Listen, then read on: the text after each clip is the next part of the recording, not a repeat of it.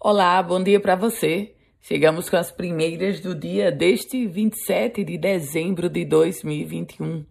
Hoje é segunda-feira e a informação que eu trago é sobre um balanço do preço do gás de cozinha aqui em Natal. Minha gente, foi divulgado um balanço feito pelo Procon Natal e apontou que o valor médio do gás de cozinha é hoje de R$ 108,48. E olha só, neste ano, o aumento do produto chegou a 47,84%.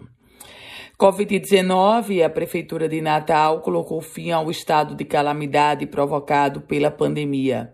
Essa decisão foi publicada no Diário Oficial do município com a justificativa de que houve uma redução no número de atendimentos da infecção nas unidades de saúde, o prefeito Álvaro Dias encerrou o estado de calamidade em Natal.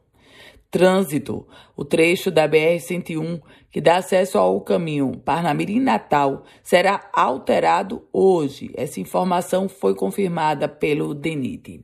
Precisamente, o antigo trecho que ligava da BR-101 à Avenida Engenheiro Roberto Freire será fechado. O novo acesso será feito 500 metros antes do local atual, próximo à concessionária Caua. Olha, o objetivo segundo o DENIT, é dar uma maior segurança ao trânsito no local. Chuvas, chuvas no Seridó.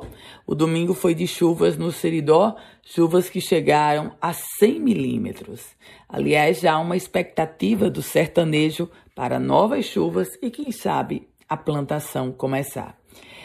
Universidade com inscrições abertas. A Universidade Federal do Rio Grande do Norte está com inscrições abertas para o processo seletivo para reocupação de vagas residuais nos cursos de graduação 2022.1.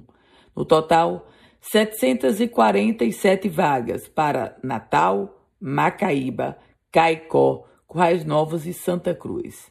Todas as informações no site da Comperv e essas inscrições poderão ser feitas até o dia 9 de janeiro.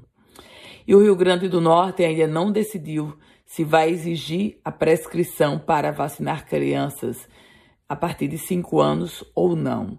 Essa exigência foi defendida pelo ministro da Saúde, Marcelo Queiroga, mas o estado do Potiguar ainda não tem certeza se vai pedir ou não.